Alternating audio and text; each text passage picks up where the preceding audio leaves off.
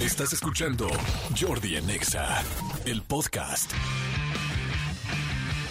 Muy, pero muy, pero muy, pero muy, pero muy buenos días. Son las 10 de la mañana con 8 minutos este martes 4 de julio. Espero que estén muy bien. Les mando muchos saludos a toda la gente que nos está escuchando. Gracias a toda la gente de toda la República Mexicana, a toda la gente, a todo el comando Godín, donde están, están en una oficina. Hoy estoy transmitiendo desde una oficina especial. Estamos transmitiendo desde un lugar especial. Entonces, este, estamos literal, completamente en escritorio, en archivo y en copiadora Godín. Así es que hoy más que nunca de Godín a Godín les mando muchos saludos a todo el comando. Así es que espero que estén muy bien, que tengan un excelente día de trabajo y a toda la gente que viene manejando y a toda la gente que escucha en su casa y a toda la gente que escucha, fíjense, a ver, voy a decir dónde creo que pueden estar escuchando el programa. Pueden estar escuchándolo en una lavandería, pueden estarlo escuchando en un gimnasio, pueden estarlo escuchando en un reclusorio, pueden estarlo escuchando en una guardería, pueden estarlo escuchando en una dirección de una escuela donde al rato van a llevar a los alumnos que siempre llevan y que siempre tratan ahí de reportar, pero que el niño re- eh, ahora sí que reincide y reincide y reincide. Mando un saludo a toda la gente que nos está escuchando en un taller, a la gente que está trabajando en un taller, a la gente que está trabajando en una tiendita, a la gente que está trabajando en alguna producción, a la gente que está trabajando en su casa, a todo aquel que está en un respirador. Hay mucha gente que trabaja en un respirador, gente que está ahí trabajando en el respirador, inclusive hay gente que ha hecho el amor en ese respirador. Hay gente que le ha puesto en ese respirador, que por cierto el respirador es un gran lugar porque como tiene la inclinacióncita, digo, nada más lo sugiero. De hecho había una película, creo que era La Tarea, la película de La Tarea, donde empezaba con, un, con dos personas, dos ingenieros, bueno, un ingeniero y una ingeniera ahí poniéndole durísimo en el respirador. ¿Qué película será? Mándenme un WhatsApp y díganme, por favor. Prácticamente todo lo que quieran decir este día, les voy a pedir que se reporten, que se manifiesten. Quiero escucharlos, quiero saberlos. ¿Dónde estás tú? Si no mencioné el lugar donde estás escuchando el programa, mándame un mensaje dime dónde estás. Diles, mi querido rápidamente a dónde pueden mandar un mensaje. Ahora, a las 10:10, ahora. Escríbenos al WhatsApp de Jordi en Exa. 5584 11 14 07 5584 11 14 07 ¿Aló? Jordi en Exa. Perfecto, dicen hola Jordi, buenos días, yo estoy escuchándote en mi casita en home office, saludos, soy Flor desde Juchitán, Oaxaca, gracias corazón. Dice, hola, ¿qué hubo rey? ¿Qué hubo rey? Soy el tierno. Ay, güey, amo al tierno, amo el apodo del tierno, te amo tierno.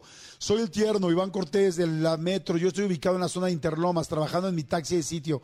Vientos, mi querido tierno. Dice, hola Jordi, buen día, te faltó un lugar, estoy en la calle, claro, estoy en la calle, te escucho mediante mi teléfono, pero no por la app de EXA, sino por el radio sintonizador. Saludos, soy Rodrigo. Saludos, Rodrigo, que está en la calle. Dice, hola Jordi, ¿cómo estás? Yo estoy en Teotihuacán, en Chinga, en el transporte público, gracias. Dice, hola Jordi, soy Adriana y estoy en el metro escuchándote. Dirección a la oficina. ¿Se puede escuchar bien en el metro? O sea, si hay buena señal en el metro, por lo que veo eh, un poco sí, a veces no, depende, ¿no? Dice Jordi, estoy en una obra hablando de ingenieros, somos ingenieros civiles, saludos desde Durango, te mando saludos, gracias. Dice, hola Jordi, no mencionaste los conductores de aplicación, Manuel. Estoy de acuerdo, Manuel, te mando saludos. Dice, buen día Jordi, soy Luis, voy saliendo del trabajo en el rastro de Catepec. Qué interesante, mi querido Luis. Claro, en un rastro. Mucha gente que está saliendo de trabajar ahorita porque trabajó toda la noche. Tienes toda la razón, dice Jordi, estoy doblando la maldita ropa, me choca, pélame, maldito Ay, malditos perritos, los adoro, te mando un beso, corazón, te llamas, déjame ver cómo te llamas, chiquitina. Ay, no tienes, nada más pusiste ver el mundo como tú, no vi tu nombre, pero te mando muchos besos. En fin, les mando saludos a todos, dice buen día Jordi, te saluda el delfín, ja, ja, ja, ja. Hola, buenos días, te escuchamos desde la oficina Lupita y Gaby desde Fresnillo, Zacatecas. Gracias, dice hola Jordi, soy Luis, saludos desde Canadá por internet aquí en la chamba. Oigan, estaba viendo ayer un este un, pues sí, un Instagram story de una gran, gran amiga que es Tatiana Rodríguez, que es conductora y que estaba en Banff, en Canadá. Banff es una ciudad, pueblito, no sé, que yo nunca he ido, pero sé que mucha gente va a esquiar a Banff, pero sí sé que hace un frío tremendo, me imagino que está muy arriba eh, en la parte de Canadá, lo cual pues ya es completamente en América del Norte, norte, nortísimo. Y, este, y estaba enseñando ayer que eran las nueve y media de la noche, nueve y media, y todavía había sol. O sea, como si fueran las seis de la tarde, cinco y media de la tarde. Este, a mí me tocó una vez, hace como dos o tres años que creo que les conté, que me fui de viaje a, eh, a un crucero a Alaska y eran las 12 de la noche. Las 12 de la noche y había sol. O sea, no se metía, o sea, se tarda mucho en que realmente por la zona en la que estás del globo terráqueo, pues evidentemente el sol no hace, eh, o más bien el globo terráqueo no da el mismo movimiento de rotación o sea, sí da el mismo, nada más que tú estás en otra posición, entonces pues se ve tremendo. Este, todavía no, no oscurece hasta muy, muy tarde. Y segunda, ahí envió ayer la luna, la luna llena que había el día de ayer, está impresionante, preciosa, creo que le llaman luna roja, porque estaba, pues sí, como toda naranjada, lindísima, seguramente hoy todavía tendremos bastantes reminiscencias o quizás sigue la luna llena al 100 y hay mucha gente que con la luna llena se pone bien locota. Recuerden eso, acuérdense que somos 70% agua, entonces pues las mareas eh, se mueven por la luna y tu agua interna también se mueve por la luna. O sea que si su novia, novio, amigo, amiga, mascoto o mascota o mascote, como le digan a su pareja que de repente no se pagan, que se pasan con ella y dicen, ay, es que estoy muy especial por la luna, güey, créanle, neta, créanle, porque si hay mucha gente que se pone así. Así es que bueno, oigan, el programa de hoy va a estar buenísimo. Viene eh, Erika Fernández, que la conoce perfecto, es actriz, conductora, la han visto en muchos programas, especialmente en este en Fox Sports. Este, bueno, trae una serie nueva que se llama La Loca de los Perros. La gente que la seguimos en sus redes hemos visto que rescata muchísimos perros. Es una chava verdaderamente muy apasionada y que conoce y sabe del tema. Entonces vamos a hablar de todo este asunto de los rescates de perros en la calle, de lo que sucede, de cómo acercarte, qué hacer, cómo puedes ayudar. ¿Verdaderamente se puede lograr algo o no se puede lograr algo con la cantidad de perros que nacen todos los días en las calles? ¿Cómo puedes ayudar real? Entonces, eso estaría padre. Dos, fíjese, un día como hoy, pero del 2003, o sea, no hace tanto, hace 20 años, falleció Barry White, que Barry White es, bueno, pues compositor, cantante, arreglista de este género eh, rhythm and blues y de mucho soul. Este, la verdad es que es una locura. Sus canciones siguen escuchando cañón. A ver, ¿pueden poner algo, por favor, de Barry White? Pónganlo. Además que tiene una voz ronca, fantástica, buenísima. Ponlo, por favor. Qué buena canción. Y la voz, la además, la voz de Barry White era así como toda profunda, rica, que se oye muy rica en la cantada. Ahora imagínate en la mañana, este, después de haber dormido nueve horas y que te abre la boca y te diga, hola mi amor. Madre, te peina las pestañas cañón porque si ya nada más con la profundidad de esa voz, ahora imagínense. Saludos a toda la gente que está mandando mensajitos. Oigan, este, a ver, otra cosa importante, hoy es Día de la Independencia, de la Independencia de Estados Unidos, eh, pues es el 4 de julio, que mucha gente neta, aquí en México se hizo famosa el Día de la Independencia de Estados Unidos por la película. Pues la película El Día de la Independencia, neta, mucha gente no sabía ni lo que pasaba el 4 de julio, ni qué onda con los gringos, porque digo, no quiero sonar feo ni mala onda con toda la gente que lo escucha en Estados Unidos, pero Estados Unidos tiene muy poca historia.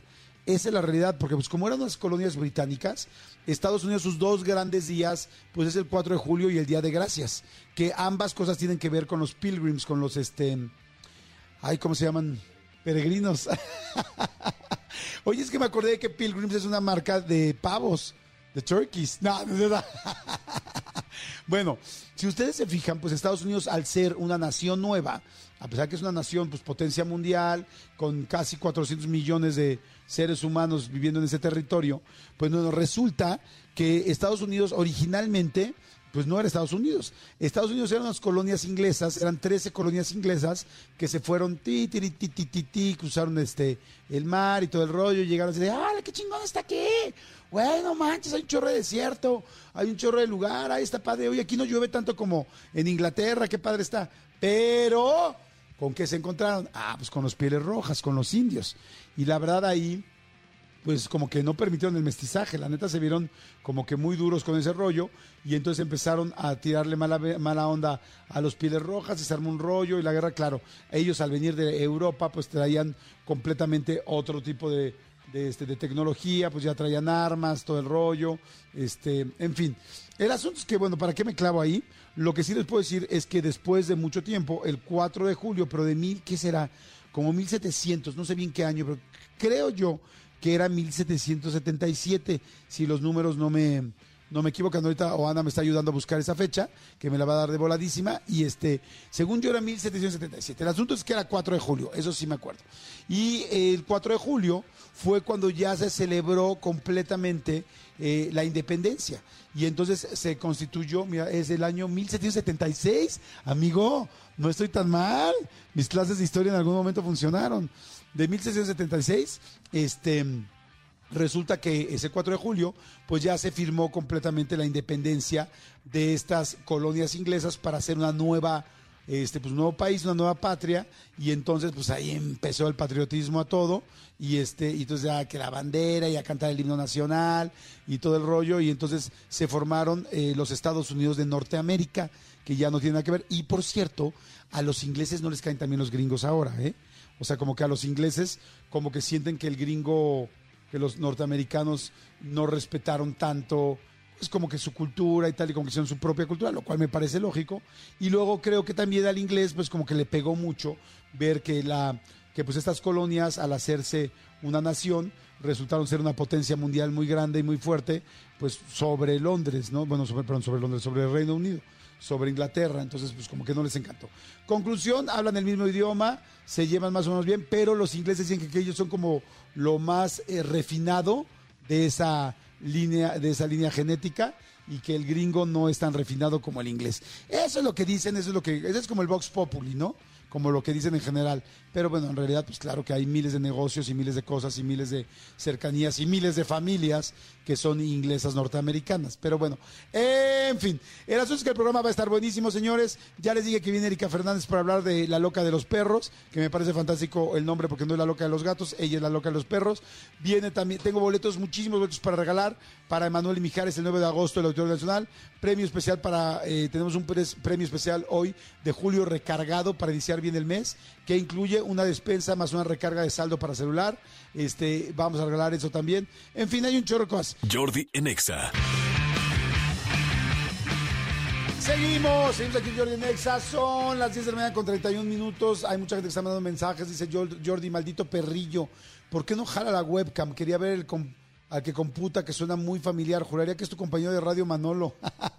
Manolo, buenos días, amigo, dicen eso, Hola amigo, ¿cómo estás? Buenos días. Dicen que que eres tú el interventor. jamás, jamás, no, cosa no, no, tan más nada que ver. De entrada, de entrada yo, yo, yo sí digo mi nombre, me llamo Manolo Fernández. Exactamente. O sea, no soy Qué tonto. bueno, amigo, pues no soy tonto. No, no soy tonto, amigo. Soy tonto en algunas cosas, pero en esta no tanto. Exactamente. Oye, amigo, este, buenos días, amigo. Amigo, buenos días. Me da gusto verte, saludar a toda la gente que nos escucha el día de hoy en el programa. Fíjate, amigo, no sé si te enteraste de, de- bueno, hace rato lo, lo platicamos tú y yo, no sé si la gente se enteró de, de los desafortunados hechos que sucedieron el fin de semana en, en el domingo, para ser precisos, en el estadio, en el Levi Stadium allá en San Francisco, California, en el partido en el que la selección mexicana de fútbol perdió contra Qatar. Perdió 1-0, pero, pero ya cuando, cuando el, el denominado eh, el Lamborghini, ¿no? Así le llaman ahora el proyecto de- del Jimmy Lozano Lamborghini. Dicen que ya chocó el Lamborghini por primera vez, ¿no? Ya tuvo su primer raspón. Pero eso pasa a segundo término cuando, cuando las cosas que pasaron en la tribuna se salen de control. Para los que no sepan de qué estoy hablando, desafortunadamente hubo una riña, una pelea entre dos aficionados de la selección mexicana. No puedo decir entre dos mexicanos porque no sé de dónde sean. Honestamente no sé de Sí, traían la playera de la selección. Exacto, ambos, apoyaban, ¿verdad? apoyaban a, Ah, a la apoyaban a la selección mexicana. Y se armó una trifulca, una gresca, empezaron a pelearse. Pero de repente hay uno de ellos que, que, que saca un, un puñal, saca un cuchillo. Sí, oye, eso está terrible. Saca Esos, un esos como cuchillo. cuchillitos, esos que parecen como esos como que los sacas del mango. Sí, es, chico, es- ¿no? es como una como una navaja, como un cuchillo de, de- de- de cacería. Son muy comunes en Estados Sí. Unidos, muy, muy comunes en Estados Unidos. Eh, y de repente lo saca y apuñala, o sea, le clava en el eh, arribita de la clavícula, le clava a una de las personas con la que está peleando el puñal. ¿Cuál es el problema de esto? Digo, evidentemente, el problema es, pues casualmente tú no puedes agarrar, sacar un, un- un cuchillo y clavárselo a alguien en, en- en- en un estadio ni en ningún lugar, ¿no? Eh, aquí, por supuesto, ya se está metiendo muchísimas otras cosas donde primero es no hay detenidos, no, no han identificado a esta persona, aunque ya las imágenes del estadio y las imágenes de redes sociales, porque claro, como siempre sucede, la gente alrededor, en lugar de separar, Claro, estaba grabando. graba, ¿no?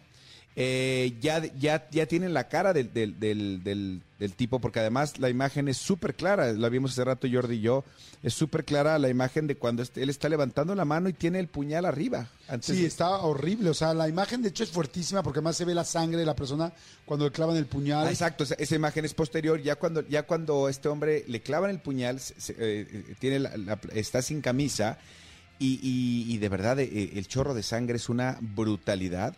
Él, él pues lo primero que hace es toma un vaso con agua y se lo echa a la herida como diciendo, ay, tengo poquita sangre, me voy a liberar, Exacto. me voy a limpiar, pero no. O sea, le salen ríos y ríos y ríos de sangre.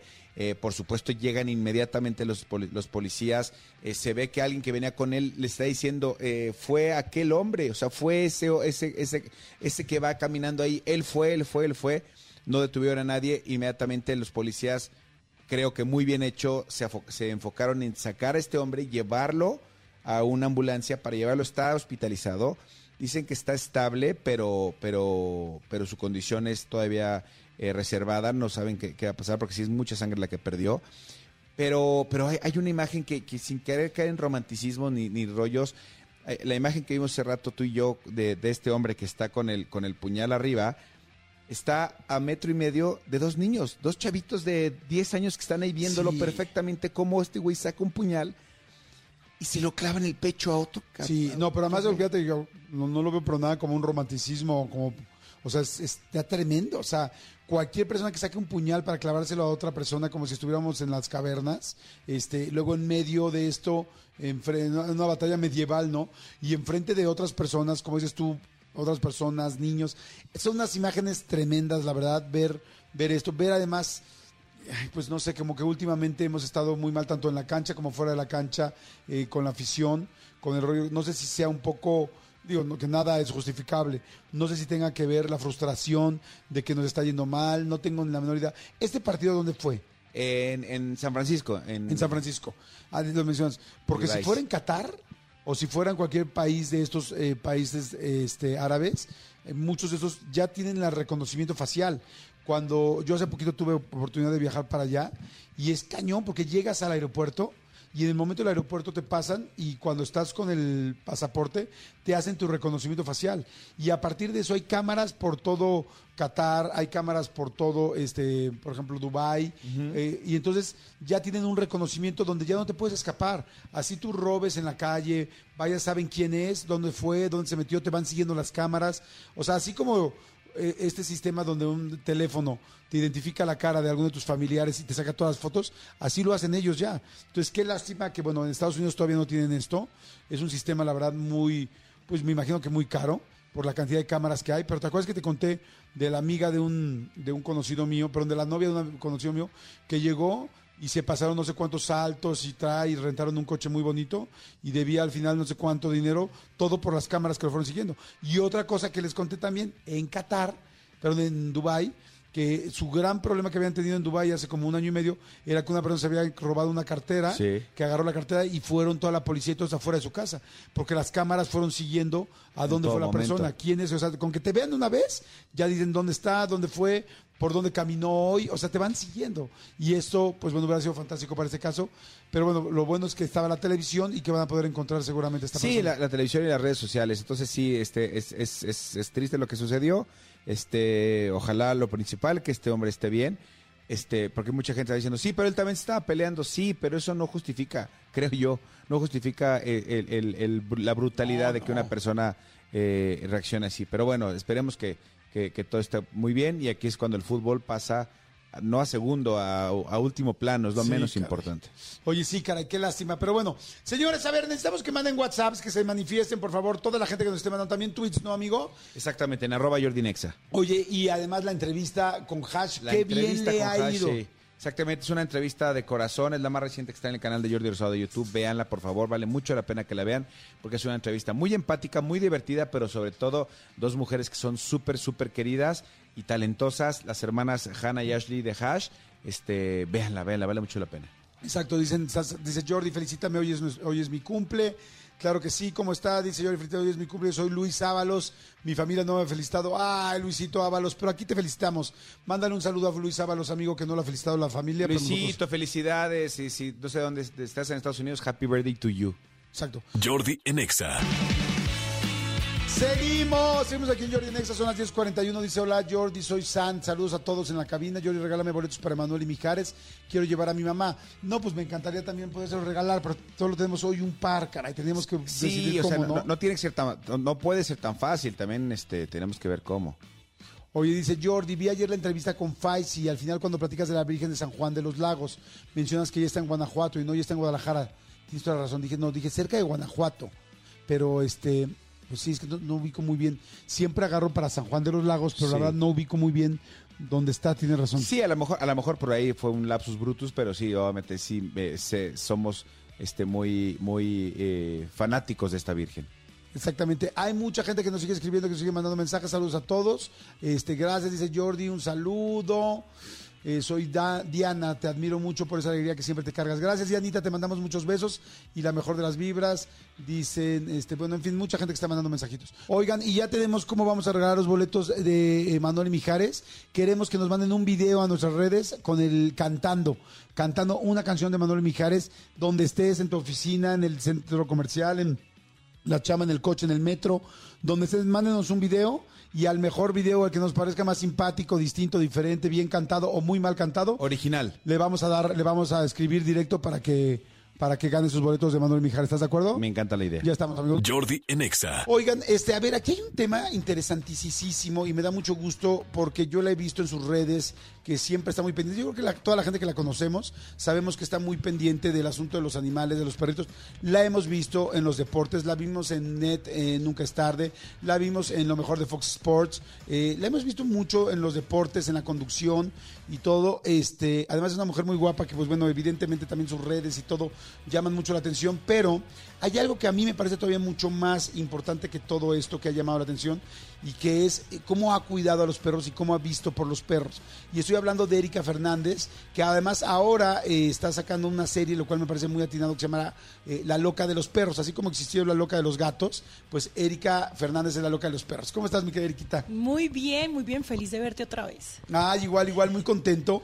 Oye, Erika, a ver, has hecho una campaña muy, no una campaña, has hecho un trabajo muy lindo por el asunto de los perros desde hace mucho tiempo. O sea, que me hace sentido que tú hagas una nueva serie o hagas una serie que tiene que ver con los perros, porque tú verdaderamente ves por esta causa y porque creo que cuando de repente uno es figura pública, a veces la gente no sabe si lo están haciendo por la foto, por el Instagram o por, por los views o porque realmente lo siente. Y así comenzó todo, la verdad, cuando yo estaba en, en un canal de deportes, como lo mencionabas, como que todo el mundo no entendía. Cuando comencé a rescatar mi primer perro, o sea, hace siete años, mi perro que yo rescaté llegó ahí al canal. O sea, el primer perro que yo rescaté, por el que yo me volví lo- la loca de los perros, llegó a mi trabajo. Y al comienzo sí era como, ay, ay, sí, esta es la vieja de los deportes, o sea, ¿qué anda con perros?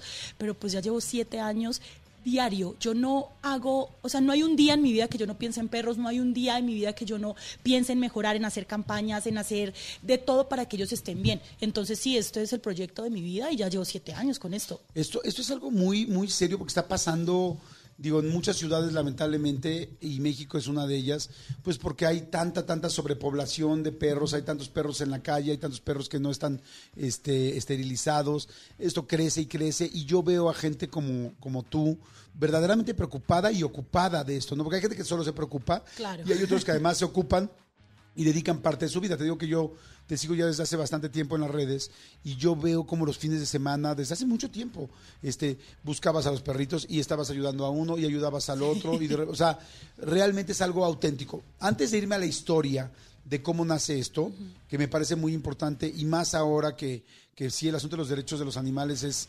eh, gracias a Dios se está empezando a ver más. Bueno, gracias a Dios y a todos los activistas como Sí. tú, ahora que hubo hace poco una marcha en el, en el Zócalo, hace dos semanas, ¿no? El Hace una semana y 25 de media. junio, sí, la hicimos. Este, que estuvo fantástica. Pero a ver, cuéntame primero, ¿qué es lo que tiene la serie? ¿Qué vamos a ver en la serie y dónde está la serie para que la gente la vea? Mira, la serie está en VIX Plus. Es una serie de ocho capítulos, ocho capítulos donde cuento historias de ocho perros y son casos muy típicos de lo que encontramos aquí en las calles de México, ¿no? Que el TBT, que es el tumor eh, venéreo transmisible, que es un- una enfermedad que es por no esterilizar a los perros. Entonces es horrible, ellos sufren muchísimo. Tenemos atropellamientos, tenemos muchas cosas donde cada capítulo te vamos a contar eso. No de una manera triste, trágica, de ay, el perro, porque ya vemos mucho de eso. Pero es divertido y sobre todo estoy educando a la gente. ¿Me entiendes? Que si ve un perro, sepa más o menos qué hacer en esos casos, porque siempre puedes hacer algo. No es, no es simplemente subir la foto e irte. Siempre puedes hacer algo. Y como dices tú, pues mucha gente está preocupada, pero a ver, güey, o sea, perdón, dejémonos de preocuparnos claro. y más bien ocupémonos, o sea, tomemos acción de un problema que es de todos, es un problema de comunidad. Ok. Esta serie se llama La Loca de los Perros, está en VIX. ¿A partir de cuándo? Está ya desde enero está. Ok, o sea, la gente la puede ver ya. puede ver, la puede ver. Tenemos el primer capítulo que es como una probadita, la pueden ver gratis y después sí se necesita la suscripción, pero de verdad vale la pena. Mucha gente le ha encantado, siempre recibo como mensajes y la gente es que tiene un mensaje bien bonito donde todos podemos ayudar y donde todos podemos hacer algo por los perros. Oye, yo decía, Erika, que me, que me parecía como, me hacía mucho sentido que tú la hagas, porque realmente dentro de las gentes que conozco y que sigo, que, cuidan a los perros, no solo a los perros, sino a todo tipo de animales, pues tú, eres una- tú eres una de ellas. ¿Cómo nació? ¿Cómo nació este amor primero por los perros? O sea, yo siento, yo, yo, mi ex esposa también era súper recogedora de perros. Yo me hice y aprendí a recoger un poco perros, no tan, no tan bien como ella, porque ella lo tenía como muy claro. Pero fue muy satisfactorio cuando me empecé a meter, porque al principio yo la veía nada más así como, como la loca de la esposa, Sí, no sí, más que la loca de los perros. Decía como todos los días perros. Llegó un momento donde teníamos ocho perros en la casa, entonces yo Claro. decía, basta, o sea, es- no puedo más, ¿no? Entre que Sí. los perros, tal, la casa, eh, las croquetas, el correr, el no, ya se me escapó. No está este. fácil, O sea, no no, está es fácil. Sin embargo, hubo algo que se me hacía muy lindo, que era, este, bueno, todo se me hacía muy lindo, lo fui aprendiendo más bien poco a poco, pero lo que se me hizo muy lindo era su causa, que realmente lo amaba. ¿En qué momento tú, por qué en tu vida, por qué hay alguien que dedica su vida a los perros? En tu caso, ¿qué fue lo que te detonó? Pues mira, yo llegué aquí a México hace ya casi 11 años. Yo vivía en Miami, yo no vengo de Colombia, yo me fui de Colombia hace muchos años. Yo llegaba de Miami, donde uno vive en una burbuja, ¿no? Yo siempre digo, o sea, vives en otro tipo de cosas. Llego aquí y conozco a ver en Facebook, porque se pone muy de moda como los casos y a reportar y así, hace siete años. Y dije, híjole, yo no puedo creer que esto exista, no puedo creer que haya un lugar donde realmente los perros vivan en estas condiciones y a nadie le importe. Entonces, como yo trabajaba en la tele y comenzaban los followers y comenzaban eso, yo dije, a mí me gustaría hacer algo con esto. Tengo mucha gente que está viendo lo que hago, ¿por qué no devolver algo? O sea, como que pues que lo vean y que valga la pena. Entonces, llegó mi primer perro a mi trabajo, lo cuidé toda la noche, estaba muy enfermo. ¿Cómo llegó? O sea, tú llegaste en la Yo, mañana al iba, trabajo. yo ¿o qué? llegué a las 10 de la mañana y de cuenta que tenía que grabar y yo iba como una loca porque siempre ando súper en las prisas y el señor que cuida los, los coches me dice, Eri, mira este perro y yo veo ese perro y yo casi me muero. Estaba todo inflamado, flaco, fregadísimo. Yo dije, pero yo tengo programa, no, no. Yo le dije, cuídamelo aquí, yo voy, grabo y regreso. Así fue, pero yo no dejaba de pensar en el perro. Yo era grabando y yo no sé, yo no sé ni qué dije ese día, o sea, confundí, no, de todo. Vuelvo, me llevo el perro a mi casa, me dicen, solo cuídalo por hoy porque mañana eh, lo van a llevar al doctor y es que hoy no. Y yo, ay, güey, madre, ¿yo qué hago? No, y como siempre, no, pero no tengo espacio. Vivo en un departamento en la Nápoles, así chiquitito, ya tenía dos perritos. Cuando lo cuido toda la noche, algo en mi vida O sea, ahí sí me te lo cambió. a tu casa. Me lo llevé. Dije, híjole, eso es lo único que yo puedo hacer. Es hasta mañana. Y yo, ay, hasta mañana. Me lo llevo. No duermo en toda la noche porque el perro se puso re mal. Yo no tenía un veterinario. Yo, de verdad que el problema es que uno ignora muchas cosas que pueden salvarle la vida a un animal, pero pues uno no tiene ni idea. Yo hice lo mejor que pude en ese momento. Y de verdad, ese día yo dije, yo me quiero dedicar a esto el resto de mi vida. Yo siento que yo nací para esto. De verdad, fue una locura así de los deportes y me encantaba y todo, y la tele. Pero yo estar con ese animal y poder conectar con un animal y poder saber que en tus manos está ayudarlo, en tus manos está salvarle la vida, y eso suena como supera. Pero sí, o sea, si No, tú haces algo, sí, entonces. Eso es real. Al otro día lo llevo al veterinario y el veterinario me dice, ¿sabes Eri? Este perro no sabemos si se salve, la neta es que está muy mal, no sé qué, le hicimos los estudios. Yo le dije, si se salva, ese perro es mío. Y se salvó, el canijo se salvó y me enseñó todo lo que yo tenía que saber del rescate, me ayudó muchísimas cosas y de verdad, por ese perro, Homero, que ya murió, murió el, el 2020, ese perro que se me murió, de verdad que por él nació la loca de los perros.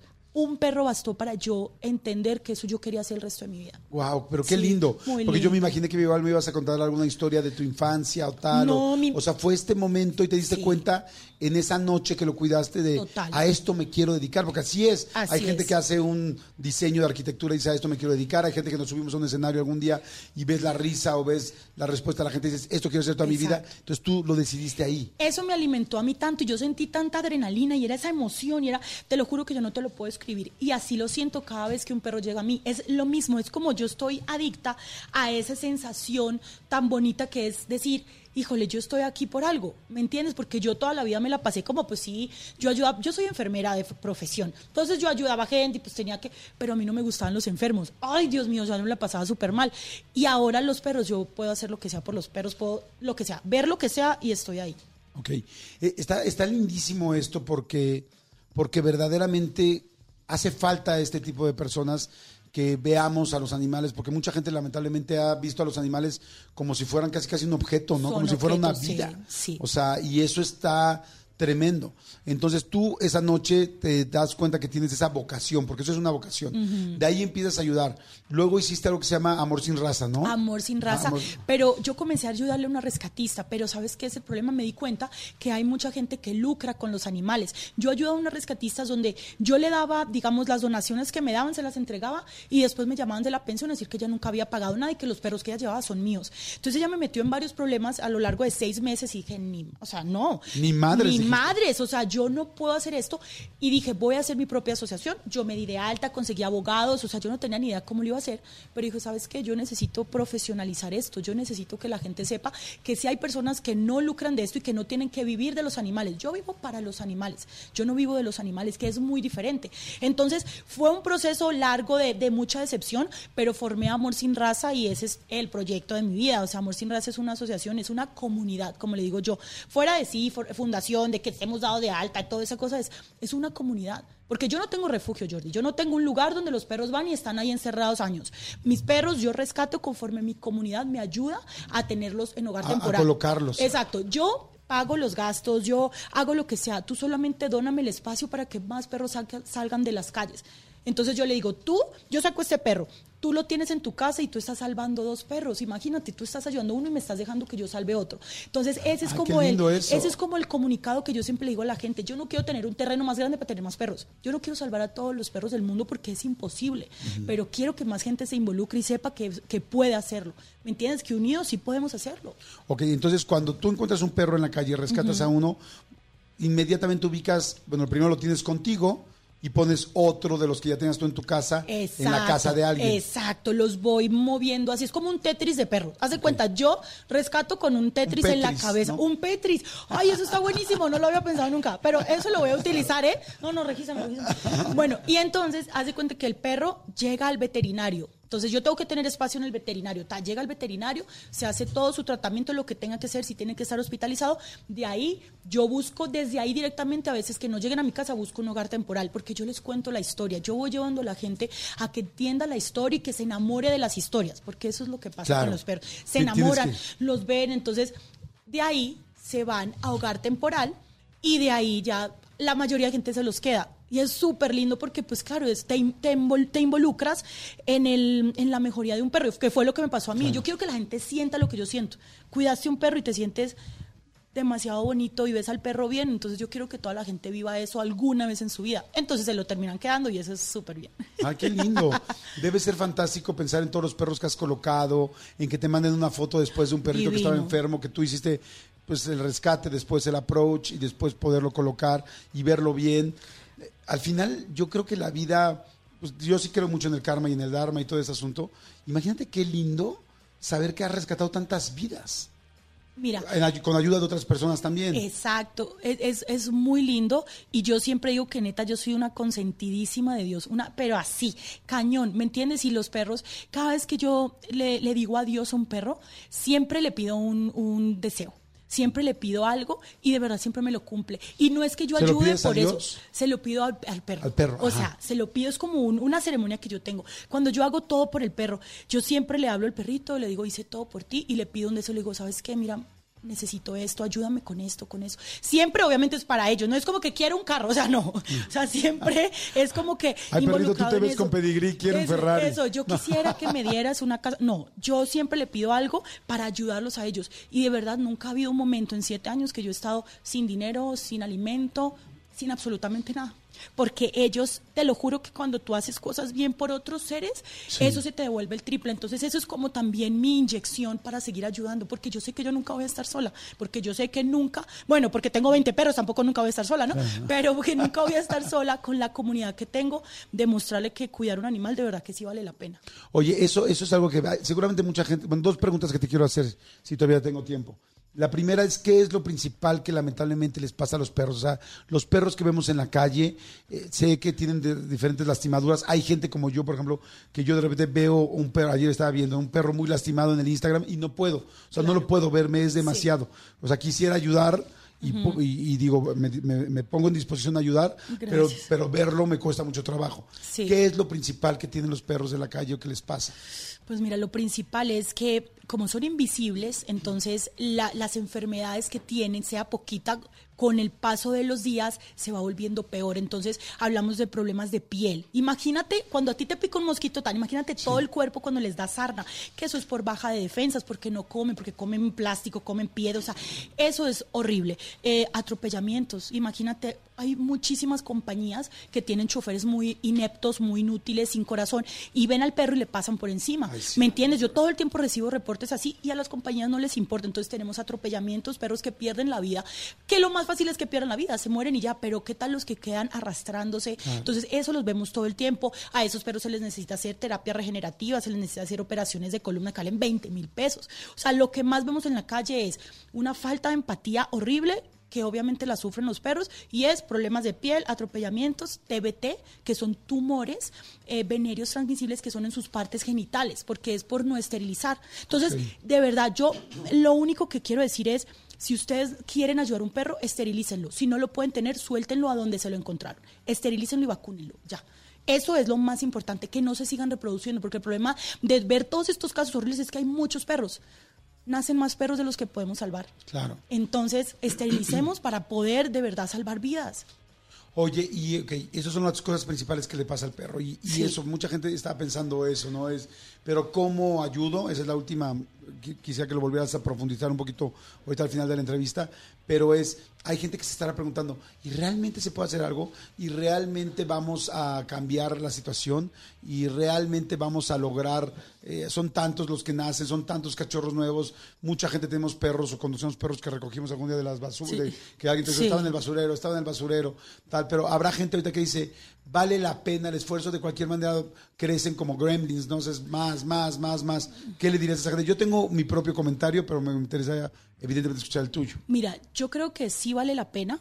Vale la pena totalmente porque puede que no cambies mm, la vida de muchos perros, pero si puedes cambiar uno, eso cuenta, ¿me entiendes? O sea, creo que no nos tenemos que enfocar en lo grande, en el sueño. Mi sueño es que no hayan perros en la calle. Lo voy a lograr, mis generaciones lo van a ver, no creo, pero yo me tengo que enfocar es en el hoy, en el presente, como un perro. Hoy, es hoy. Hoy a quién puedo ayudar, hoy qué puedo hacer por este animal. No nos volvamos locos tratando de salvar el mundo, porque pues no va a pasar. Pero si tú te encuentras un animal y está en tus posibilidades ayudarlo, ayúdalo. Creo que eso es importante. Que si se siguen reproduciendo, entonces si lo ayudas, esterilízalo para que ese animal no siga eh, preñando otras perras y esa perra no siga pariendo perros. Es así de sencillo. Imagínense nada más, si tú a un perro lo esterilizas, lo que estás ayudando. O sea, estás salvándole la vida a quizá 10 cachorros. O a Imagínate. 8 cachorros que iba a haber, o a 200 cachorros si se empieza a seguir. Imagínate, una perra tiene dos celos. Digamos una perra mediana grande, que son las que siempre están en la calle, tienen de a 11 a 12 perros. Son dos celos, son 24 perros al año. Imagínate, esos 24 peño- perros se siguen reproduciendo, que sean perras. O sea, los números, claro, sí, pero si tú piensas en esos números, tú dices, no, pues me quedo en mi casa más bien, ¿qué voy a hacer? Pero piensa en ese que puedes salvar y puedes evitar que los otros nazcan. Creo que uno siempre está viendo el, va- el- el vaso medio Vacío. vacío, velo medio lleno. Y, a ver, hoy estoy agarrando este perro, hoy estoy haciendo algo Claro. por alguien. Y creo que esa, ese pensamiento te va a llevar muy lejos. Fíjate que hay una, una situación que algún día eh, bueno, que conozco y que me gustó mucho, que creo que tiene que ver con esto, ¿no? Están dos chavos y salen a la playa. Y de repente ya ves que en el mar, pues eh, todos los días hay como fenómenos distintos. Y ese día resulta que salen y aventó el mar a unas este, eh, estrellas de mar. Entonces salen y ven las estrellas de mar enfrente, así donde están viendo, y ven, no sé, 15 estrellas de mar, eh, pues completamente en la arena.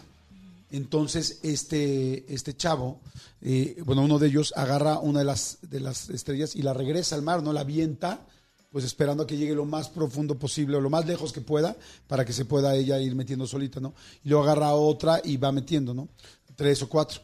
Y entonces de repente el otro amigo voltea y le dice, ¿qué haces? Y le dice, pues es que regresándolas. Y dice, no manches, ve esto. Y voltea. Claro. Y voltean hacia el mar, o sea, hacia todo, hacia el lateral. Y está, son kilómetros y kilómetros de todas las estrellas que sacó el mar en ese, ese día, ¿no? Y entonces le dice, ¿tú crees que vas a hacer algo? Y dice, bueno, es que no, no voy a poder acabar con toda la línea. Digo, pero para esta estrella, para Sí. esta, valió la pena. Exactamente. Y eso es real. O sea, Eso a esa es. estrella le está salvando la vida. Totalmente. Entonces es como las tortugas cuando, cuando van a desovar, o sea, en fin, todo este tipo de cosas. Entonces, eh, me parece padrísimo lo que estás haciendo. Te felicito, mi querida Erika. Gracias. Este, antes de volver a mencionar la mención, eh, perdón, la, la serie, ¿cómo podemos ayudar? Lo dijiste ahorita, pero otra vez te quiero preguntar. Ok, la gente que está escuchando ahorita que dice, ok, sí, sí quiero, me contagia Erika de esa emoción, de tal, o yo mismo traigo esa vocación de quiero ayudar. ¿Qué puedo hacer? Porque sí hay muchas, como dices tú, algunas, algunas personas que nada más están negociando con esto, otras personas que quizás dicen, bueno, yo lo puedo hacer sola, puedo agarrar un perro en la calle, ¿cómo lo agarro? O, o me le llamo a Erika, ¿qué hago? Mira, nosotros tenemos una página que se llama Amor Sin Raza. Esa es nuestra fundación. Ahí nosotros siempre estamos poniendo hasta tips de qué rescate es fraude, cómo hacerlo. Y yo siempre tengo mis canales de comunicación muy abiertos para que la gente si quiere rescatar un perro, pero no tiene ni idea de cómo hacerlo, yo la puedo guiar. Yo tengo mi número ahí. Nosotros siempre estamos como diciéndole a la gente, no hay ayuda pequeña. O sea, si tú te encuentras un perro, a ver, tú, tú vas por la calle y encuentras un perro, no puedes hacer nada. Lo mínimo, o sea, no te lo puedes llevar. Lo que puedes hacer es, le vas a tomar un video porque los videos sí salvan vidas, la verdad. Y eso de que hay que un video y se fue, no, eso es lo que puede hacer esa persona, ok, pero vamos a hacerlo bien. Tomas un video, guardas la ubicación exacta y tomas un video como de dónde está más o menos, como referencias. Mandas ese video a tu asociación de confianza, rescatista de confianza, le mandas y dice, Eri, o como se llame, aquí está este perrito, por favor, lo vi muy mal, no me lo puedo llevar, pero aquí te dejo ubicación exacta, este es el video donde se ve y si alguien puede ir por él, por favor, ay- ayúdalo, ya, ¿ok? Uno que hace, yo lo subo en redes sociales, pongo el número de teléfono de la persona o digo, ¿sabes qué? Por este número interno te mando la ubicación. Ahí ya es la primera ayuda. Segundo, si ves una publicación, comparte. ¿Qué te cuesta? Claro. O sea, yo sé que no la puedes ver, pero si ves que un perro está buscando hogar, así tengas un seguidor, yo siempre digo, no, pero es que siempre la gente que tiene más seguidores, no, porque capaz de que tú tienes dos seguidores y dos, esas dos personas, capaz de que uno estaba buscando ese perro, tú no sabes las oportunidades que le puedes dar a un perro con las redes sociales comparte. Eh, siempre hacemos jornadas de esterilización. Puedes apadrinar un perro. Con 500 pesos apadrinas una esterilización. Yo siempre hago jornadas. En Topilejo tendré una el 31 de julio de 300 animales. En octubre vamos a tener una de 400 en Chalco y voy a correr el maratón el 14 de octubre en Toronto para recaudar para mil esterilizaciones. Yo lo que quiero es enfocarme en la esterilización. Entonces, si ven que alguien está pidiendo donaciones para una jornada y son confiables, por favor donen 500 pesos. Claro. O sea, don- donen 10 pesos, un peso, pero eso también pueden donar. Alimentos siempre pueden ayudar, su tiempo, pueden donar su tiempo yendo a los refugios locales, apapachar un perro. Estos perros, hay perros que han salido, no han salido de unas jaulas en 10 años, 5 años. Entonces creo que es importante también donar tu tiempo y donar tu espacio. Ser hogar temporal salva vidas y lo siempre lo digo y siempre lo voy a- a- a mencionar. Por favor, si tienes un espacio para donar, un cuartito, el patiecito, yo me encargo de los gastos, yo me encargo de llevarlo al médico. Yo, nada, tú solo lo tienes que dejar que él exista, apapacharlo y decirme cómo se porta. Eso es, tú puedes ayudar de todas las maneras, pero por favor, ten la iniciativa de ayudar. Y no solo con esta causa, con la causa que te mueva, Claro. pero haz algo. Me encanta, es Amor Sin Raza, ya me metí a la página ahorita, amorsinraza.com, aquí viene todo esto de lo que está hablando Todo. Erika, y la serie, no se la pierdan entonces, ya está en, en VIX, es La Loca de los Perros. La Loca de los Perros. En VIX, ahora mucha gente tiene VIX a partir también de la Casa de los Famosos. Ay, y a partir de sí, lo de que Paco Stanley. aprovechen. Entonces es un muy buen momento para que la vean. Vean, la gente que tiene VIX, si no lo tienen, vayan, búsquenlo. Vean el primer capítulo que ya dijiste que es gratis. Sí, sí. Ya está, son ocho episodios. este eh, Y bueno, vean La Loca de los Perros este con Erika. Y me da muchísimo gusto, mi querida Erika, que, que hayas venido, que hayamos podido platicar y que haya- nos hayas concientizado y a todos sensibilizado un poco más de lo que podemos hacer. Muchas Felicidades por lo que haces. Te felicito. Qué lindo y que te siga yendo muy, muy bien. Muchas Amén. gracias. Y vean la serie, vean la serie. Por Gracias. favor, no se lo pierdan, se va a entretener muchísimo. Perfecto. Tus redes. Eriferca, yo soy Eriferca, ahí también estoy reportando casos todo el tiempo y Amor Sin Raza en todas las redes sociales. Perfecto. Gracias, Erika. Jordi en Exa. Seguimos, seguimos aquí en Jordi Nexa en este martes 4 de julio. Nos alcanzó el martes. Ese ya muy lejos del lunes, ¿no, amigo? A ver, estamos aquí con Luis Carlos, que nos está diciendo Luis Carlos, nuevo compañero de esta producción. Sí, señor. Que nos está diciendo Luis Carlos que hay un lugar de conchas increíble. Es que yo me considero catador de conchas y el domingo estaba buscando conchas y me metí en problemas. Ahorita les quiero platicar. Luis Carlos, buenos días, ¿cómo estás? Bien, bien, ¿y ustedes? Bien, amigo. Qué, qué- qué maravilla que no eres argentino, porque entonces ya es- esta conversación Sí, iría a se- otro se lado. ve- e iría a otro Eh, lado, eh, exactamente. ¿de quién? Exactamente.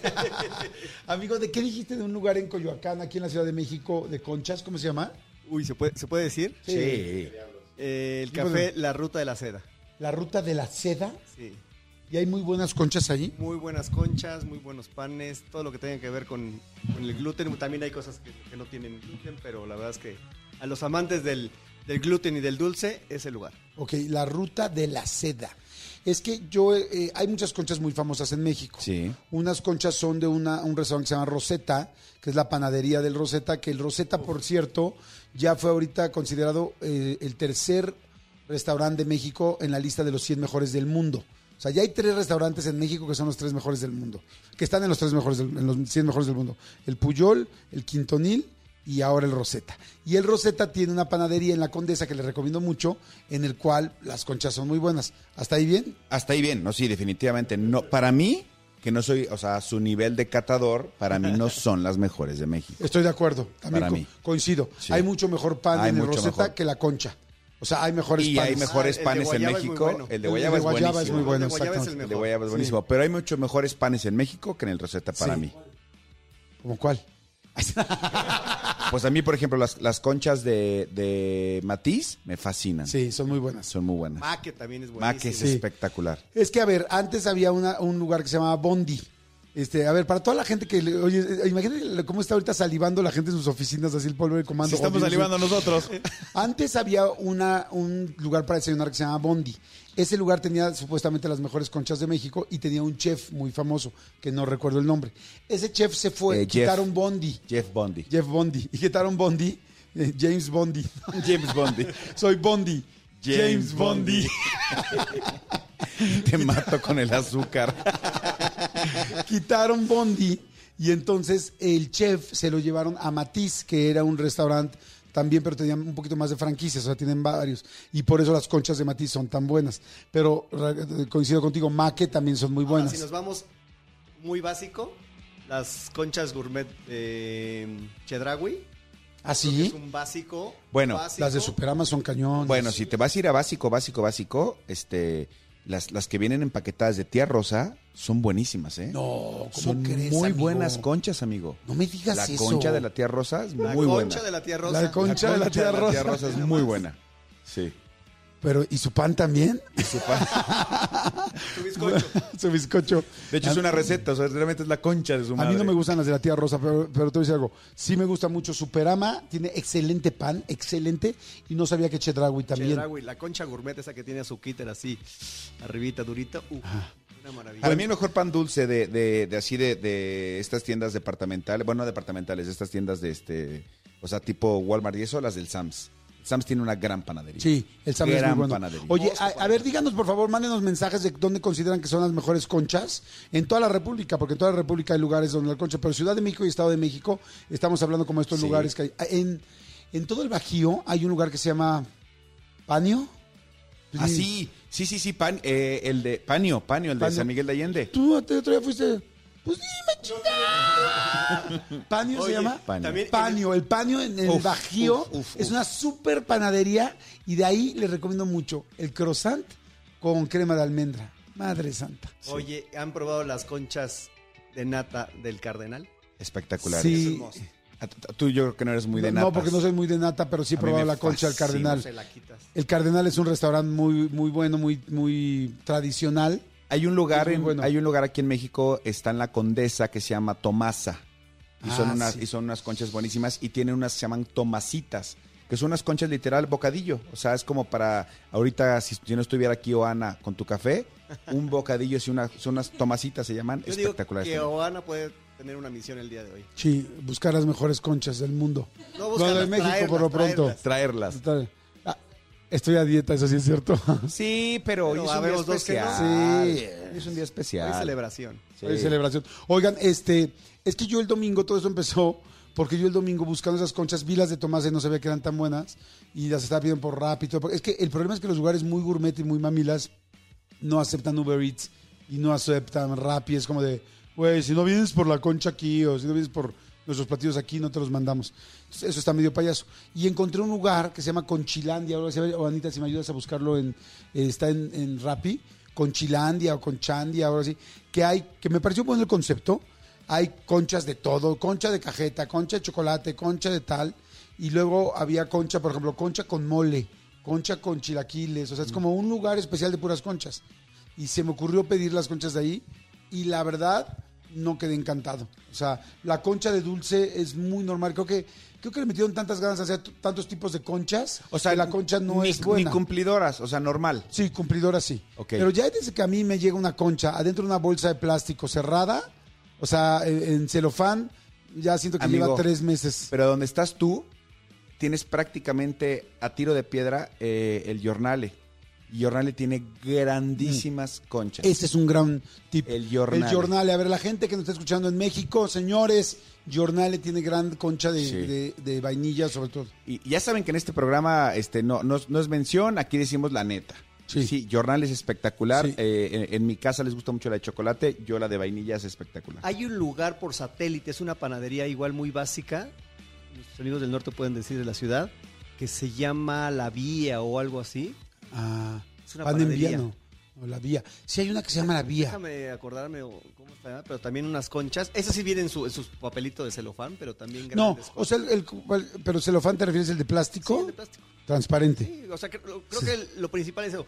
La concha es un ¿No será la producto Gran tan Vía? básico No. que si La Gran les- Vía, yo decía. Si le subes, si le subes un poquito más a la concha, puedes tener una fatalidad, ¿no? Creo que es un producto como súper Noble. noble Sí. que, que- Sí. ujú. Es que yo siento que cuando le ponen el, el celofán es para que aguante más. Entonces ya me lo imagino que viene desde ayer la concha. O sea, la concha que es muy buena es la que acaban de hornear lo más La de cercano a que te lo comi a que te la comes. Entonces ya cuando llegan en el otro día estaba pensando en donas.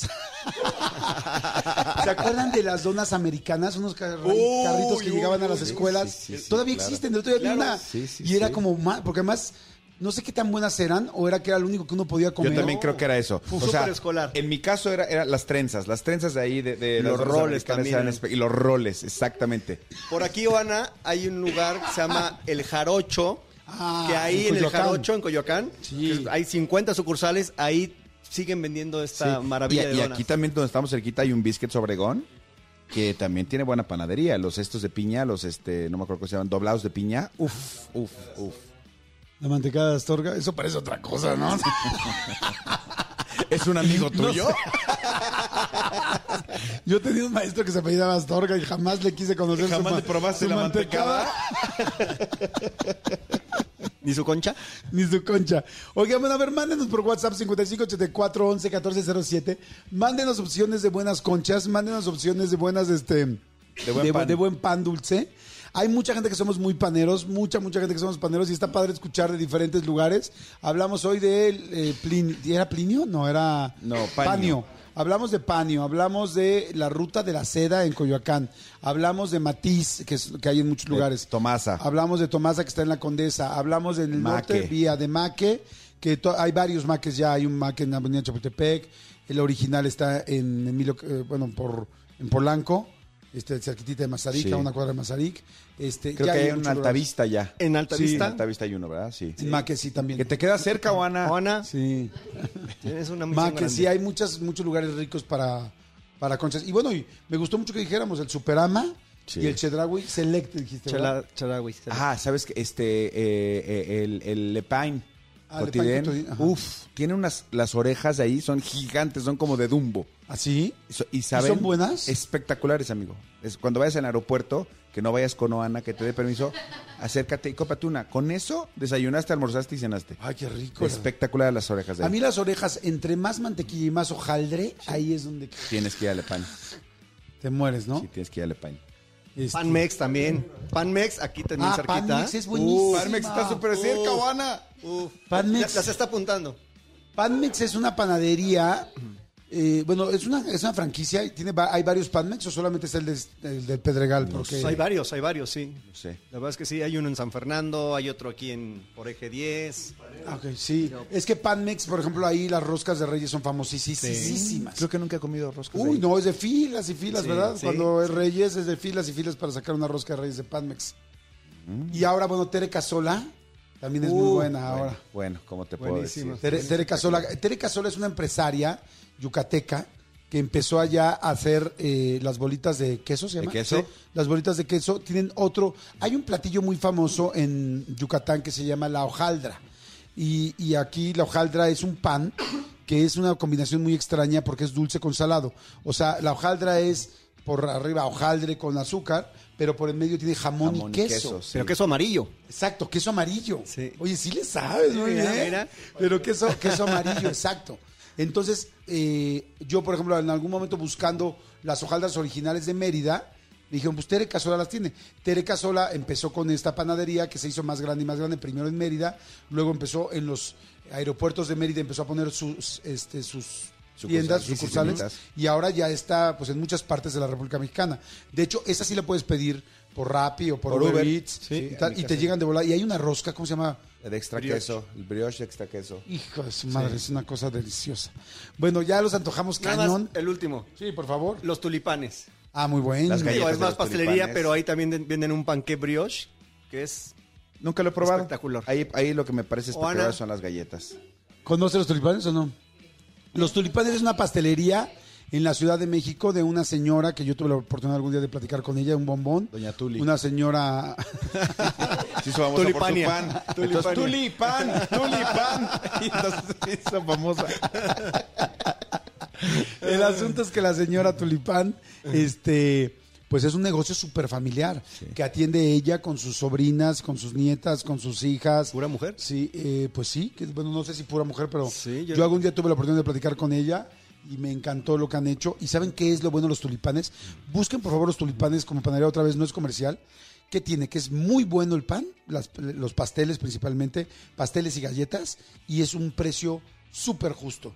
Es muy difícil encontrar un buen pastel a un precio justo, porque, perdón, con todo respeto, tú vas a Garabatos, vas a tal y te dejan ir un pastel en 700 pesos y dices, güey, pues si la fiesta la voy a poner yo, el cumpleañero lo pongo yo. Y el de que está aquí abajo también, no lo voy a decir porque está aquí abajo. Sí, No sí, hay, hay- hay unos muy caros. O sea, las que se hicieron como muy de franquicia se hicieron muy caras. Sí. Los pasteles no es que sean malos, pero no son buenísimos. Los tulipanes, un pastel de tres leches eh, 300 grande, pesos cuesta 300 pesos. Y está delicioso y es para 20 personas el pastel. O sea, sí, sí, la Bueno, yo sé que dijiste la última, pero bueno, la, eh, la bellota. También la bellota. es Ah, sí. El, el- el de plátano con dulce de leche. Pues buenísimo. Ahí, Sí, ahí te fallo, no lo conozco. Oye, Pero ma- ahorita- mañana ahorita que traer Ana uno. nos haga favor. te- Es más, yo voy a comprar hoy y mañana les traigo uno. Órale, La bellota. ¿sí? Venga. Sí. Venga. Pero Cristian es el primero que aplaude. Cristian Navarro. Sí. Ah, no, ya no comes pan.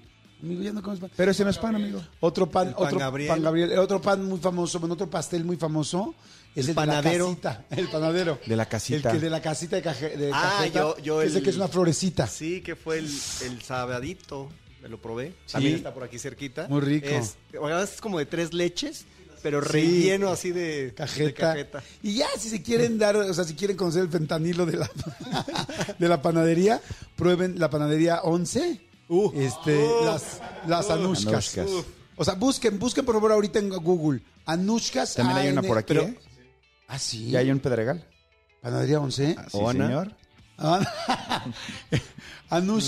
busquen Anushka. La Anushka es como si hubiera chocado un croissant con una orejita y luego te la comes. O sea, es algo delicioso. Me dio igual de Choco Y luego te la comes. ¿Esa fuerza? Oigan, bueno, síganos mandando WhatsApp, por favor, y díganos cuál es la, su panadería favorita, sus, pa- sus, pa- sus panes favoritos en cualquier parte de la República o Ciudad de México y Estado de México, que estamos aquí muy cerquita todos. Gracias, Luis Carlos. Gracias, Luis. Carlos. Muchas gracias, Luis Carlos. Gracias. Mañana regreso por el pan. ¿eh? Exacto. Seguimos. Jordi en Exa. Bueno, pues seguimos y hoy es martes 4 de julio y también que fue martes ochentero y también fue martes que estamos empezando un nuevo proyecto, estamos muy contentos. Este, oigan, por cierto, a ver, me han preguntado mucho. Estamos trabajando haciendo un programa especial padrísimo de concursos en imagen televisión que va a salir en televisión abierta, pero hay varias personas que me han preguntado, pero ¿cómo? Entonces ya no están en Televisa? No, sí. O sea, estamos en Televisa y estamos en imagen, o sea, estamos haciendo, de hecho no solamente en imagen en Televisa, acabamos de terminar, yo acabo de terminar la Casa de los Famosos en Telemundo. Afortunadamente hoy las empresas son mucho mucho más abiertas y ya no existen estos este vetos complicados y las situaciones. Entonces, eh, efectivamente, sí estoy haciendo un programa nuevo, estamos haciendo un programa nuevo en imagen televisión que está padrísimo, que se llama Bingo Blitz, que lo van a poder ver ya a partir de ya, ¿no? De, creo que el 15 de...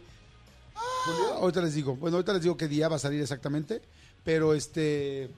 eh, eh, vam- vamos a empezar con el programa de Bingo Blitz, que es un programa de concursos para fin de semana padrísimo. Y seguimos haciendo programas en Televisa. De hecho, estamos haciendo Unicable, amigo. De anoche ya se armó, De sí. noche ya se armó en Televisa. Y tenemos, afortunadamente, tres proyectos nuevos en Televisa. Exactamente. Que estamos a punto de sacar. Entonces, chamba tenemos, y, pero no, no es que haya dejado Televisa, no, en lo absoluto. Este, más bien estamos ahora haciendo también cosas nuevas en la imagen. Si no hemos dejado Televisa, lo que más bien no hemos dejado es de trabajar. Exactamente, afortunadamente. Exactamente. Y tampoco porque luego me preguntan, pero entonces las entrevistas de YouTube ya no va a haber. No, obvio sí. O sea, acuérdense que somos workaholics, o sea, podemos con todo. Oye, Manolito, a ver, está aquí con nosotros mi querido Christopher Heredia, eh, mejor conocido como Cri Cri Cri. Cri, Este, para los amigos. eh, de la, de la sepultura, ahora le vamos a llamar, mi querido Christopher. ¿Cómo estás, De amigo? la sepultura. Muy bien, amigo. Muy feliz. Gracias por invitarme aquí a cotorrear un ratito con el terror. Al contrario, la semana pasada estuvo padrísimo lo que platicaste de terror. Sí, sí. Muy, muy interesante. Y además el ejercicio que le hiciste a la gente sobre este si era o no era eh, este, perdón, inteligencia artificial quien había generado la historia. Sí. Estuvo muy interesante todo el juego. Sí, sí, sí. Pero creo que ahora tienes algo también eh, pues muy terrorífico, pero también muy real, ¿no? Exacto. Y güey, i- igual voy a aprovechar para decirle a la gente que también en la semana salió el podcast, Ah, un podcast sí. especial, edición especial para Spotify, que está ahorita en, en el top, en el top de episodios de la semana. Toda la semana le fue increíble, a la gente le encantaron los cuentos de terror. Sí, hay que decirles que esto está en De Todo Un Mucho, ¿no? De todo un de todo mucho. mucho. El podcast que tenemos Marta Gareda y yo, eh, Christopher Heredia fue invitado y hizo una lectura de cuentos de terror que estuvo fantástico. Este episodio se hizo especial para Spotify, no está en YouTube, No está en no YouTube, está en ningún lugar, no está en ninguna plataforma, Exclusivo. no está en ninguna plataforma de De Todo Un Mucho, está solo en De Todo Mucho Spotify. Exacto. Y aprovecho también para decirles, vayan, escúchenlo porque está en el top. Y pongan la campanita, activen la campanita por allá para que cada que de todo mucho suba un episodio, Spotify les notifique ahí en su celular. La campanita es un nuevo recurso que tienen. Sí, eso está buenísimo, ¿eh? A partir de que tú lo dijiste, yo empecé a poner la campanita a mis podcasts que me gustan y este y sí está bien padre que te anuncien cuando Sí. sube un nuevo... Se habían tardado, ¿no? Como que era algo muy básico. Sí, sí, yo creo que le habían dado mucha prioridad también a la música y ahora que se dio el boom, este, ya empezaron a, a, contemplar qué nuevas herramientas pueden hacer que haya más tráfico en los podcasts. Mira, aquí estoy buscando podcasts en ese momento y estoy buscando las listas de los podcasts número uno. Oye, perfecto, amigo. Pues a ver, ¿qué vamos a platicar hoy? Cuéntanos, por favor. Pues hoy traemos una historia espeluznante y real. Yo sé que tienes mucha audiencia aquí en Ciudad de México y en, Internet desde hace ya algunos años esta, esta historia anda rondando. Incluso en algún momento Uriel, de Relatos de la Noche, amigo también mío, este, ha tenido la oportunidad de comentarla en su canal. Entonces, hoy se las traigo aquí de primera mano. Hay un famoso, famosa, famose involucrado. Entonces voy a, este, voy a tratar, no voy a decir su nombre, obviamente, porque, pero a lo mejor hasta la conoces, le conoces, ¿no? Ok. Vamos Perfecto. a dejarlo por ahí. Ok, a ver, entonces este, vamos a empezar con la historia. Ok, pongan mucha atención. Hoy el tema es sectas y esta historia se titula La secta de la colonia Roma. La secta de la colonia Roma. Ahí, ahí estuve el fin de semana, entonces me empieza a dar un poquito más Hacia de... adelante de la, qui- de la quinta. Dicen, a ver, la historia no me ocurrió a mí, sino a un vecino con el que solía tener algunas charlas interesantes. Esta en particular es la que más recuerdo. Mi vecino es el típico señor que vivió una juventud desenfrenada. Alcohol, drogas, robos, hasta que acabó en la cárcel y se convirtió al cristianismo. Creo que todos en algún momento llegamos a conocer a alguien así. La historia de él es la siguiente. Cuando era joven, comenzó a adentrarse en lo oculto, algunos satánicos pactos, sectas, ritos y demás. Me contó que en una ocasión, buscando más dinero para gastarlo en drogas y fiesta, conoció a un amigo que pertenecía a una secta. Como punto de encuentro, se reunían en una casa de la colonia Roma. Lo particular de esta secta es que todos los asistentes eran personas adineradas, entre ellas muchos famosos. Solicitaban más dinero, buenos contratos, más fama o simplemente salud en una ceremonia o ritual en la que todas las personas de la secta debían estar presentes. Según él, se convocaba a muchas energías poderosas para poder cumplir lo que cada uno pedía. Lo interesante de esto es que mientras me contaba su anécdota, hizo una pausa y me preguntó, ¿sabes quién iba mucho allí para pedir juventud al maligno?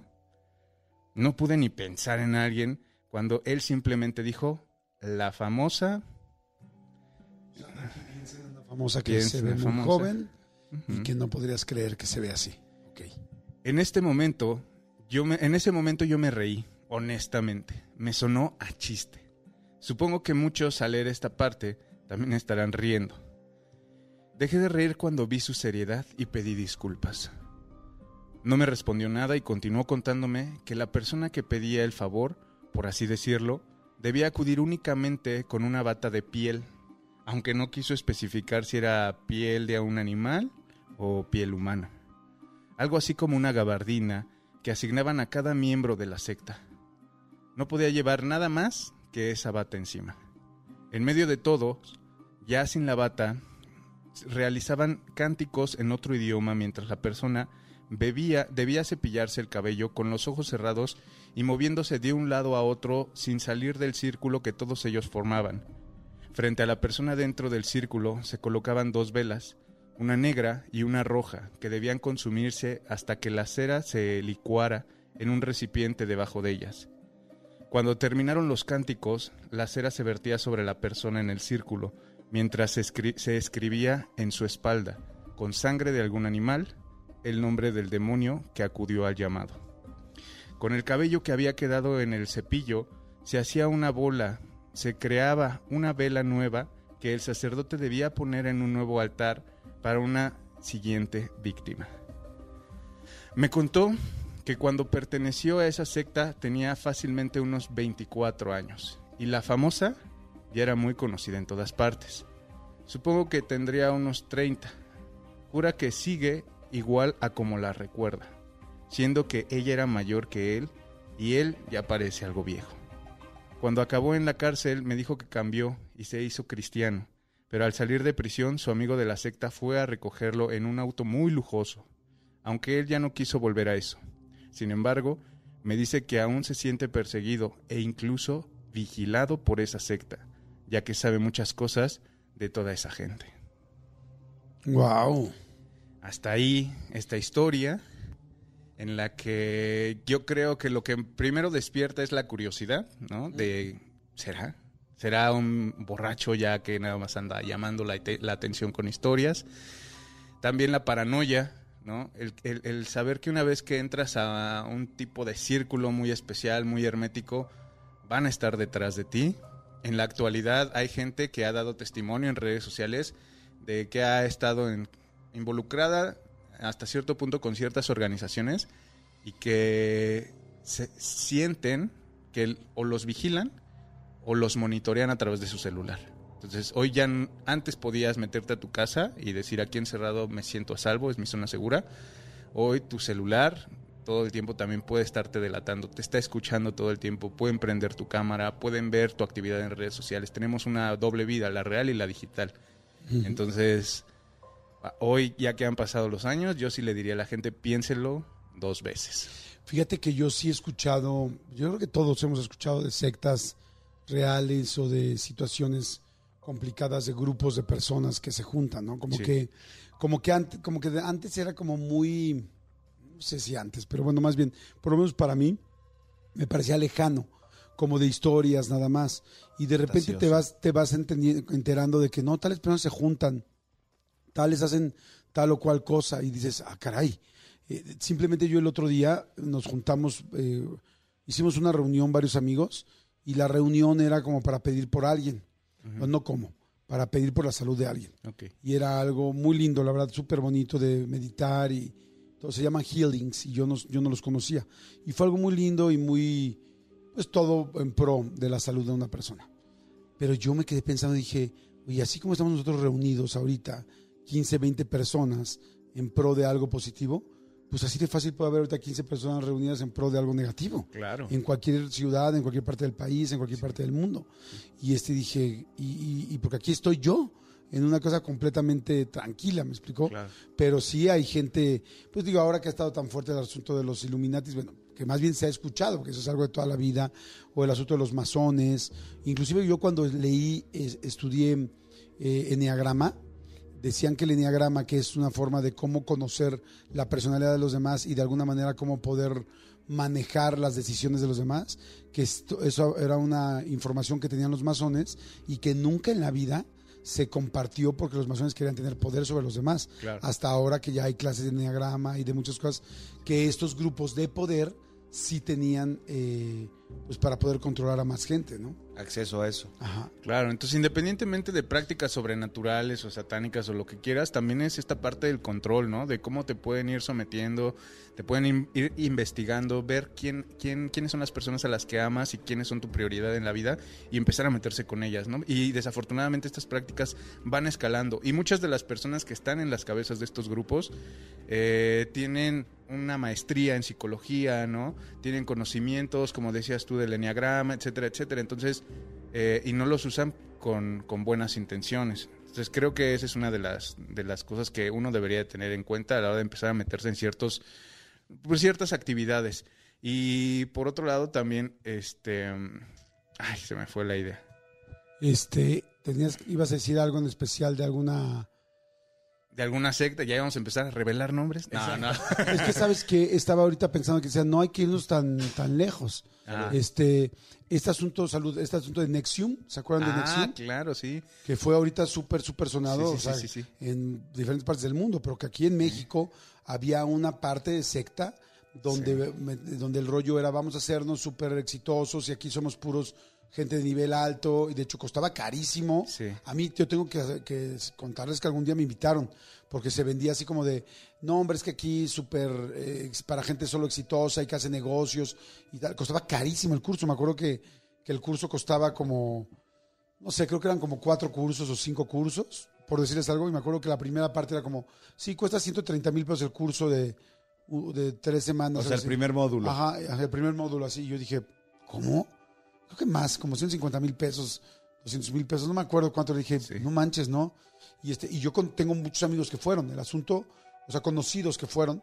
Y después se resultó que la persona de este asunto de Nexium, hasta hay un Sí. documental en Netflix, sí. este ubicaba a las mujeres y marcaban a las mujeres y tatuaban a las mujeres ahorita, Sí, o sea, sí. hace tres años. Y este, y niñas que, que conocemos, o sea, muchas mujeres que conocemos, y este, y entonces el rollo sexual, estaba fuertísimo, fuertísimo. De hecho, salió en Chilango, salió en La Caras, en La Quién, en, bueno, en todas las, en todas las revistas de México, porque había mucha gente de nivel socioeconómico alto que los metieron esto sin saber qué Claro. onda. Sí, al final se hace un embudo. Fue muy sonado al principio por Chloe, la- la- una de Superman, una que trabajaba en la serie de Smallville de Superman y era actriz en Estados Unidos. Y ella estaba involucrada y luego a partir de ahí se empezó a destapar y empezó a crecer y aquí en México salió eso y ya empezaron a ver, a, a relacionar nombres. Pero sí es difícil y además dos hacen embudos, justo como dices tú. El primer paso es un paquete de tal. ¿No? Y entonces ya le entras y ahí es donde te enganchan. Y el segundo paso ya cuesta más y tal y no sé qué. Entonces te van llevando, te van llevando hasta que pues pasas a formar parte de una secta. Y este ese embudo está interesante. Y lo segundo también es eh, que va creciendo. O sea, van pidiendo actividades cada vez más fuertes. Entonces empiezas con algo pequeñito y Otro tipo subiendo. de metas. Exacto, y te van meti- metiendo en ese rollo de metas, de alcanzar el siguiente nivel, el siguiente objetivo. Entonces, ya ahora eres miembro número, ¿no? Nivel 20. Sigue creciendo, ¿no? Pues tengan mucho cuidado porque sí hay estos movimientos, como dices tú, y me encantó lo que dijiste, querido. O sea, piensa bien si te vas a meter a algo que difícilmente te vas a poder salir. Yo siento que esto es un poco como la industria del narco, ¿no? Bueno, la industria, ¿qué tal ya llamarla industria? Pero bueno, pues sí.